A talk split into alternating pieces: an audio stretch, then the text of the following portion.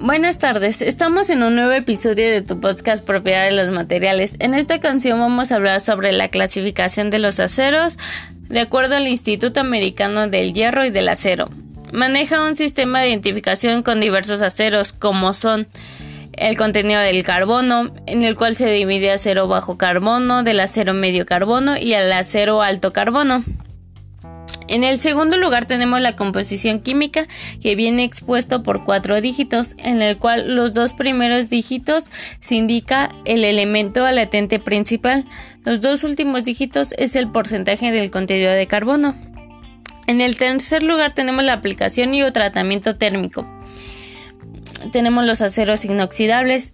En esta clasificación entran los aceros denominados grado por herramienta en los cuales se le denominan por un símbolo. Puede haber este templado en agua resistente o al impacto o templado en aceite para trabajo en el frío, entre otros aspectos.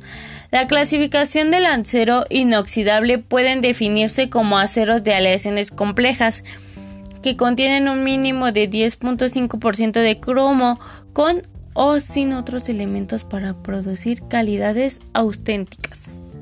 Hablemos sobre la fabricación de los tornillos, que es un tema bastante interesante. En el área de corte es donde el acero se transforma en un pequeño trozo, en la que se utilizan dos máquinas para cortar un troque en el cual permite cortar desde media hasta una pulgada. La siguiente parte del proceso es un despunte en el que básicamente se quita el chaflán y quitarle las imperfecciones que deja el primer proceso. La otra parte del proceso es cuando podemos ver que el acero se calienta y puede ver la posibilidad en la cual se va a moldear.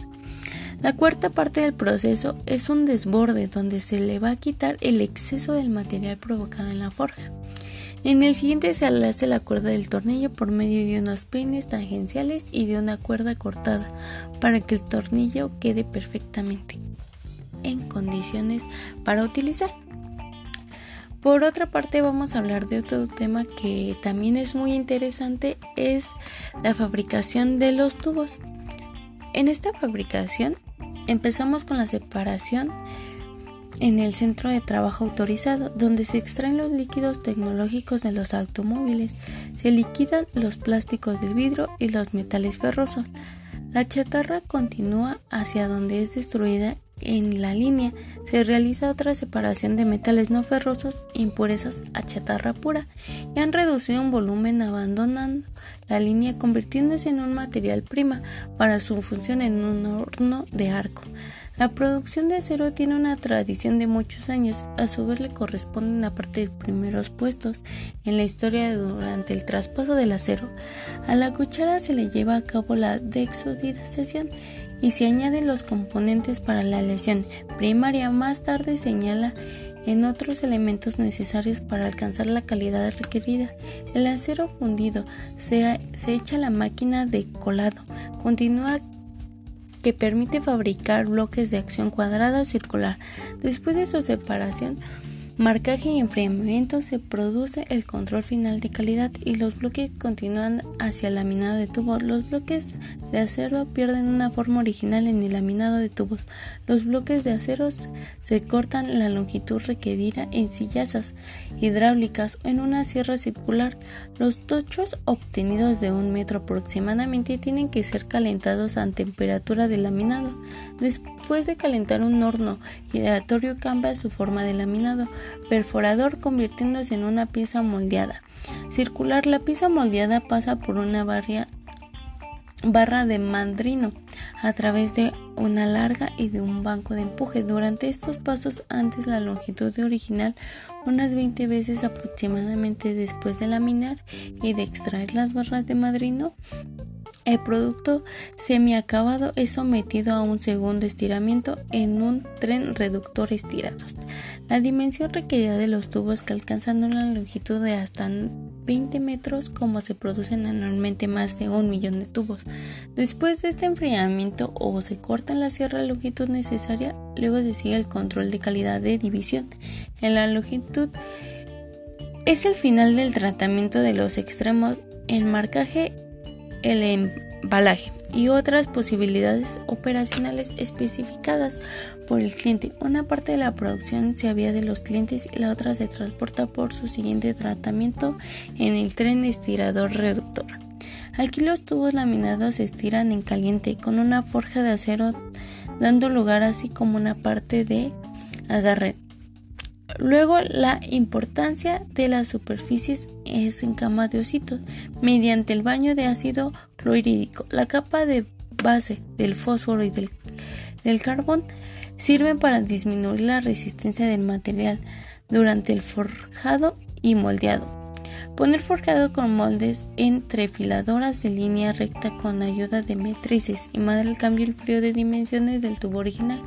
Las máquinas desarrollan el esfuerzo de tracción equivalente a 10 locomotoras, recolgando toda a la vez el esfuerzo tan alto provocado en la materia, la deformación en la red cristalina para recuperar las propiedades mecánicas requeridas. Es necesario el recorrido de hornos a su vez, en continuar con esta atmósfera controlada después del tratamiento térmico, sigue otro ciclo de tratamiento, o bien el acabado, el acabado constante de varias operaciones de su producción.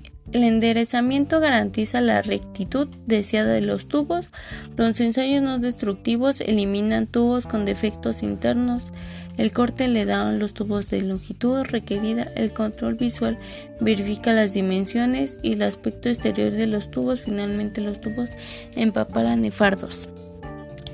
Enrollados y se envían al cliente los tubos. Galvanizados están destinados a la distribución hidráulica y neumática de presión y se supone que una parte significativa del volumen total de tubos de la precisión fabricados con el galvanizado de los tubos adquieren las propiedades de un producto de la primera calidad del zinc.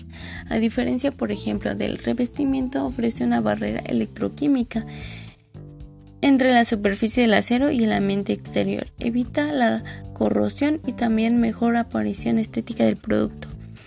El zinc se aplica en la superficie en frío electrólicamente, hablando de la galvanizado.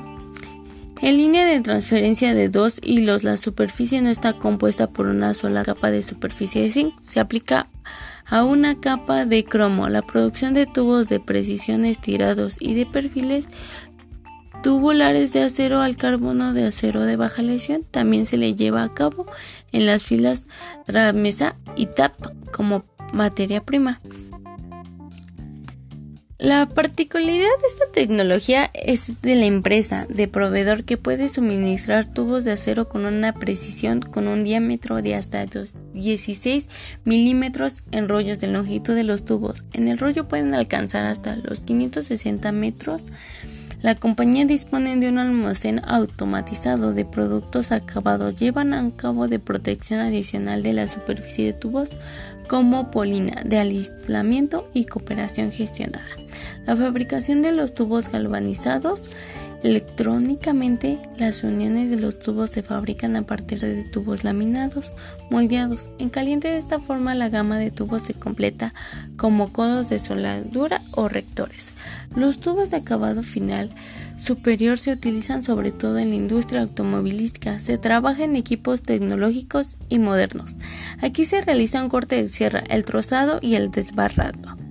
A la flexión de los tubos de acero a simple vista podremos decir que es un producto sencillo, pero no así han tenido ocasiones de ver cuántas operaciones pasa este producto, cuántas veces se ha calentado al rojo vivo, cuántas veces se ha enfriado, moldeado, cortado de antes de servir a su propósito, antes de que empiece a fluir por estos estos de sustancias tales como el gas, el petróleo, antes de que le lleven aguas, antes de posibilitar la condición del calor, antes de colocarlos en diferentes construcciones, pues al final el acero está en todo nuestro alrededor.